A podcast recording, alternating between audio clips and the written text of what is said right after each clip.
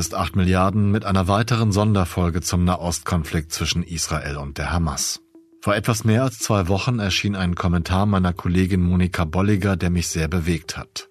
Sie überschrieb ihn mit Wir müssen den Schmerz auf allen Seiten anerkennen.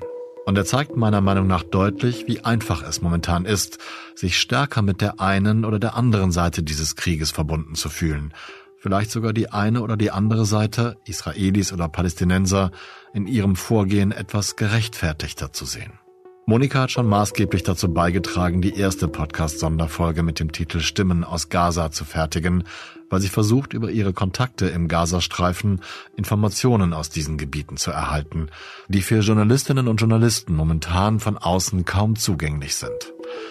Darüber habe ich mit ihr in dieser Folge ebenso gesprochen wie über die Notwendigkeit zwischen Moral und Analyse zu unterscheiden, wenn man die unbeschreiblichen Gräueltaten der Hamas und auch die massive militärische Antwort des israelischen Staates betrachtet. Zu Beginn unseres Gespräches habe ich sie allerdings gebeten zu erzählen, wie wir beim Spiegel versuchen, in dieser Lage aktuelle Informationen aus dem Kriegsgebiet zu bekommen. Wir haben ja mehrere Kollegen in Israel und dort sind die Zugänge für die Berichterstattung eigentlich kein Problem. Die können äh, mit Leuten sprechen, mit Politikern, mit Betroffenen, mit Experten. Aber der Gazastreifen, ähm, was jetzt mein Gebiet ist, weil ich auch Arabisch spreche, ist sehr schwierig. Ähm, also Israel lässt ja keine internationalen Journalisten rein oder höchstens limitiert, also in, in quasi in Begleitung der Armee, aber das lässt keine unabhängige Berichterstattung zu. Und sie haben auch äh, die Infrastruktur der Telekommunikation bombardiert. Deswegen äh, sind die Leute zum Teil auch nicht mehr erreichbar für uns. Das macht die Arbeit extrem schwierig.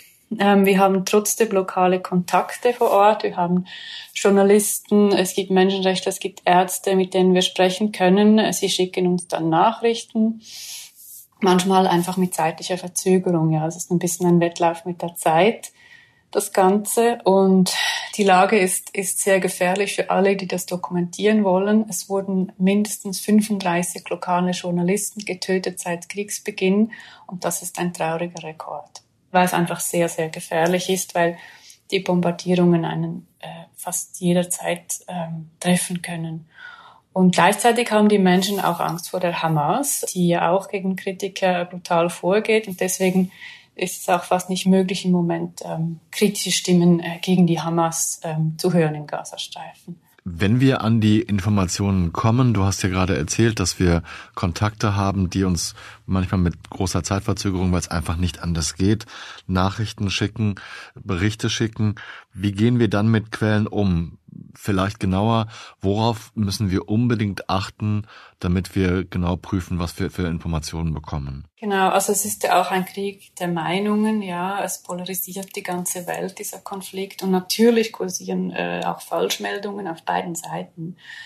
Wir haben natürlich wie immer das Prinzip, dass wir mehr als eine Quelle brauchen, äh, bevor wir etwas als, als quasi Tatsache ähm, etablieren können. Und das müssen auch glaubwürdige Quellen sein und ähm, dafür haben wir immer noch ähm, vertrauenswürdige Kontakte vor Ort. Wir haben auch Satellitenaufnahmen, Videos, die, die unsere OSINT-Abteilung ähm, zum Teil verifizieren kann. Wenn Ihnen gerade die Bezeichnung OSINT aufgefallen und nicht ganz geläufig ist, dieses Akronym bedeutet Open Source Intelligence, ein Begriff aus der Welt der Nachrichtendienste, auch der militärischen. Im Gegensatz zu der klassischen Intelligence, zum Beispiel eines BND oder der CIA, kann man OSINT-Informationen aus frei verfügbaren und offen zugänglichen Quellen gewinnen und sie auch mit solchen Mitteln wie zum Beispiel Google Earth oder frei verfügbaren Satellitenbildern überprüfen.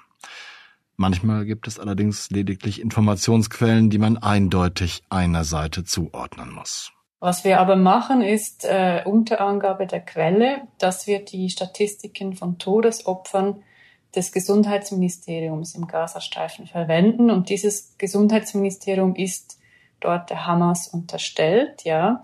Und deswegen wurden auch äh, Zweifel laut an der Richtigkeit dieser Angaben. Und wir können das im Moment nicht unabhängig prüfen. Ähm, was wir wissen, ist, dass in der Vergangenheit dieses Ministerium, das es ja schon auch vor der Hamas gab. Das ist eine etablierte äh, Bürokratie eigentlich und dass dieses Ministerium in der Vergangenheit äh, mit den Todeszahlen von früheren Kriegen, das ist nicht groß ähm, abgewichen von dem, was später dann die UNO verifizieren konnte mit, mit zweiten Quellen. Also das wissen wir. Und ähm, was wir auch wissen, ist, dass einfach aus unseren eigenen Recherchen und Gesprächen mit Leuten vor Ort ist einfach, dass die Zahlen wirklich sehr, sehr hoch sind. Die Hamas, die nutzt natürlich das für ihre Propaganda, ja. Und das muss aber leider, leider nicht heißen, dass die Zahlen falsch sind. Propaganda ist ein gutes Stichwort. Man kann auch nicht bei der anderen Seite, bei der israelischen Seite davon ausgehen, dass das alles reine Information ist, sondern auch da werden die Informationen teilweise genutzt, um eine bestimmte Richtung vorzugeben. Ja, natürlich. Israel ist auch eine Kriegspartei und, und möchte ähm, die Dinge äh, quasi zu seinen Gunsten darstellen. Äh, wir müssen da auch vorsichtig sein. Hm. Das heißt also, um das kurz zusammenzufassen, sollten wir weder die Propagandakanäle der Hamas einfach einfach perpetuieren und veröffentlichen, was die veröffentlichen, noch dass wir einfach Kommuniqués der israelischen Armee als als Nachrichten veröffentlichen sollten. Ja, auf jeden Fall, weil es sind, die sind beides Kriegsparteien, ohne jetzt eine, eine Symmetrie äh, zu suggerieren, aber es sind einfach beides Kriegsparteien, die, die die Dinge in ihrem Interesse darstellen wollen.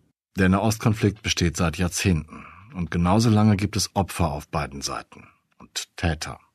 Und die Frage, welche Handlungen dazu führten, welche Reaktionen dann was hervorgerufen haben und welchen Anteil die jeweilige Politik daran trägt. Momentan wird die reine Analyse manchmal durch das Leid, die Trauer und die Moralempfindung verwischt. Selbst als reiner Beobachter der Terrorakte und des unnachgiebigen Bombardements kann man sich nicht freimachen von Zorn über die Ungerechtigkeiten dieses Konfliktes. Ich persönlich empfinde Abscheu, wenn ich an die Morde der Hamas an israelischen Menschen denke. Und ebenso empfinde ich die militärische Reaktion Israels, nein, das Leid, das diese militärische Reaktion bei vielen Menschen im Gazastreifen auslöst, als ungerecht. Aber für die Debatte ist Zorn und auch das eigene Ungerechtigkeitsgefühl allein ein unzureichender Ratgeber. Also ich denke, Gefühle sind menschlich, Sympathien sind menschlich für eine oder andere Seite. Äh, das kann man verstehen, ja. Aber ich, was, was ich ähm, für uns Journalisten ähm, schwierig finde, ist, dass es einfach jetzt gemäßigte Stimmen sehr, sehr schwer haben angesichts dieses Grauens, das wir sehen und der brutalen Gewalt. Und ähm, das ist ja eigentlich genau das Ziel von Terroristen und von Extremisten. Sie wollen Kompromisse und Frieden verunmöglichen. Und im Moment sehen wir einfach, erleben wir eine Zeit, wo es extrem schwierig ist, gemäßigte Stimmen noch zu hören. Ähm, es ist irgendwie auch schwierig geworden, sachlich und analytisch auf diesen Konflikt zu blicken, weil die Emotionen so hoch kochen auf beiden Seiten. Und ich finde, wir müssen ähm, trotz allem einfach weiter in der Lage sein, äh, die moralische Ebene von der analytischen zu trennen. Ja, es gibt einerseits die Frage, was ist gerechtfertigt? Und andererseits die Frage von Kontext, in dem dieser Krieg stattfindet, den man auch nicht ausblenden kann. Also äh, an den Gräueltaten der Hamas gibt es überhaupt nichts zu relativieren, logischerweise. Was immer die Täter vielleicht an Gewalt oder Erniedrigung erfahren hatten, das rechtfertigt einfach nicht ihre Taten. Ich glaube, das ist klar. Und gleichzeitig rechtfertigen auch die Taten der Hamas in keiner Weise eine kollektive Bestrafung der Menschen im Gazastreifen. Und auch wenn wir den Schmerz und die Wut in Israel nachvollziehen können, die Hälfte der Menschen im Gazastreifen oder sogar noch mehr sind minderjährig, ja. Und ähm, das sind viele Kinder. Und ähm, es gibt viele, die im Sommer noch protestiert haben gegen die Hamas, weil sie unzufrieden waren, weil sie die Hamas eben ablehnten. Und deswegen ähm, kann man auch einfach nicht sagen, dass, dass ähm, die ganze Bevölkerung im Gazastreifen irgendwie die Hamas unterstützen würde.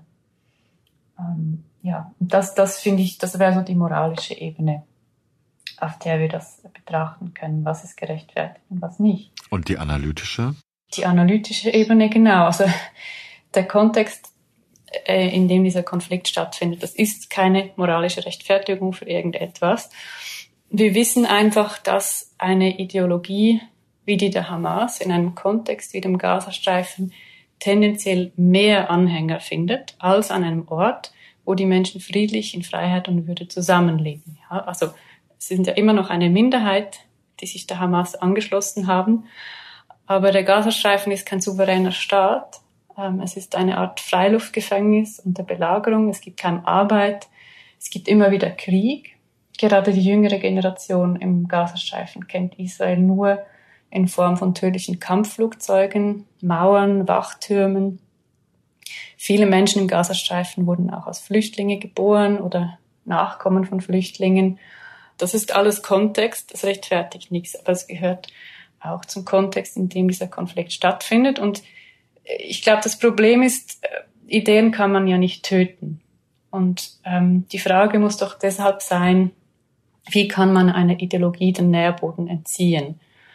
Ähm, also wie lässt sich die Hamas sowohl militärisch als auch politisch schwächen? Ja? Und da fürchte ich einfach im Moment, dass mit der jetzigen Militäroperation, das ist eine massive Militäroperation, und nach allem, was wir sehen, wird kaum Rücksicht auf Zivilisten genommen. Und ich fürchte einfach, dass man damit das Gegenteil erreicht, dass es noch mehr Hass gibt. Und das beschränkt sich auch nicht auf den Gazastreifen. Hm. Das heißt, die Wirkung, die, die, die, die, die moralische Wirkung, die diese Militäroperation hervorruft, ist außerhalb des Gazastreifens auch enorm was man jetzt an den Protesten und an den Solidaritätsbekundungen in anderen Ländern sieht. Habe ich das richtig verstanden? Ja, auf jeden Fall. Also ich, das bewegt die ganze arabische und die ganze muslimische Welt. Ähm, es kommt äh, bei vielen das Gefühl hoch, dass das arabische Leben einfach weniger wert sei. Ich höre jetzt von vielen Menschen im arabischen Raum, dass sie jeden Glauben an, an die Menschenrechte verloren hätten und an das, was man westliche Werte nennt. Ähm, und die, die Leute nehmen wahr, dass es eine Art Doppelstandard gibt. Also zum Beispiel Ursula von der Leyen hat ja einmal gesagt, Zivilisten Wasser und Strom abzuschneiden, das seien Akte des Terrors. Ähm, und sie sagte das in Bezug auf die Ukraine, also was Russland in der Ukraine macht und gemacht hat. Ähm, und als Israel dasselbe mit Gaza gemacht hat, kam halt einfach kein Wort und das nehmen die Leute zur Kenntnis. Sie denken, dass der Westen ähm, diese Art von Kriegsführung im Gazastreifen unterstützt und dabei eigentlich mitmacht, also Teil davon ist. Und da verbreitet sich im arabischen Raum jetzt diese gefährliche Sicht, es gehe nicht um einen Konflikt zwischen Israelis und Palästinensern, sondern es gehe um Juden und Muslime oder auch um den Westen gegen die arabische oder muslimische Welt. Die Massaker der Hamas, die werden sehr viel weniger zur Kenntnis genommen. Also die einen meinen irgendwie, das seien Fake News oder spielen es herunter oder ja, sie wollen das nicht glauben. Und andere sagen, ja, das ist halt einfach die, die logische Konsequenz aus der Gewalt der Besatzung. Und das klingt dann wie eine Rechtfertigung. Also es ist zumindest äh, eine Relativierung und die halte ich für unzulässig. Ich würde jetzt aber nicht jedem der das sagt, sofort unterstellen, er unterstütze deshalb den Terror, ja. Es gibt viele Palästinenser, die ihr ganzes Leben dem gewaltlosen Widerstand gewidmet haben und das immer noch tun und die auch solche Sachen sagen ähm, obwohl sie selbst Gewalt gegen Zivilisten ablehnen, ja. Und das kommt teilweise auch aus einer Verbitterung, äh, aus einem Gefühl, dass die Welt sich nur dann bewege, wenn es eben in diesem Konflikt Opfer auf israelischer Seite ähm, trotzdem glaube ich nicht, dass diese Aussage so stimmt, ja, weil es ist nicht einfach die logische Konsequenz. Die meisten Palästinenser begehen ja gerade trotz der Gewalt der Besatzung nicht solche Attentate, sondern sie wollen ihr Leben leben, sie wollen ihre Kinder zur Schule schicken, sie wollen arbeiten, sie wollen auch Sicherheit. Das war 8 Milliarden mit einer Sonderfolge zum Nahostkonflikt zwischen Israel und der Hamas. In dieser Folge haben wir darüber gesprochen, warum es wichtig ist, beide Seiten des Konfliktes zu betrachten und warum man vorsichtig sein muss, weil es inzwischen sehr leicht ist, sich von der Argumentation nur einer Seite überzeugen zu lassen. Ich danke Monika Bolliger sehr, dass sie ihre Gedanken dazu hier formuliert hat, dass sie deutlich gemacht hat, wie sehr es die palästinensische Seite verletzt, wenn nur über das Leid Israels gesprochen wird und warum man nicht den Terror verteidigt, wenn man das israelische Vorgehen kritisiert. Für die kommende Folge, die am Freitag erscheint, habe ich mit Richard C. Schneider darüber gesprochen, wie tief Israels Trauma nach den Morden der Hamas ist und wie schwer es für Israels Bevölkerung wiegt, wenn diese abscheulichen Taten durch die aktuelle Berichterstattung über den Militäreinsatz in den Hintergrund gedrängt werden. Und auch darüber, wie die Hamas im Israel Benjamin Netanyahu so stark und so gefährlich werden konnte. Ich schätze beide dafür, dass sie zum einen Expertin und Experte für einzelne Seiten dieses Konfliktes, dieser so schwierigen Beziehung zwischen den Völkern sind. Und ich schätze sie ebenso dafür, dass beide immer differenziert darüber berichten. Und Ihnen allen, die uns zuhören, danke ich wie immer für Ihre geschätzte Aufmerksamkeit. Bleiben Sie tapfer und gesund. Ich verbleibe bis zur nächsten Folge, Ihr Olaf Häuser.